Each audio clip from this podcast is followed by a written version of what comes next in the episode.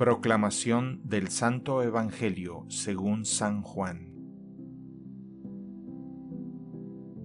Cuando Jesús acabó de lavar los pies a sus discípulos, les dijo, Os aseguro, el criado no es más que su amo, ni el enviado es más que el que lo envía.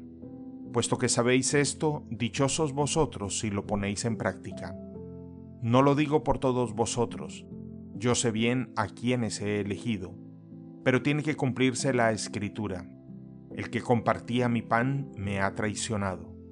Os lo digo ahora antes de que suceda, para que cuando suceda creáis que yo soy. Os lo aseguro, el que recibe a mi enviado me recibe a mí, y el que a mí me recibe, recibe al que me ha enviado.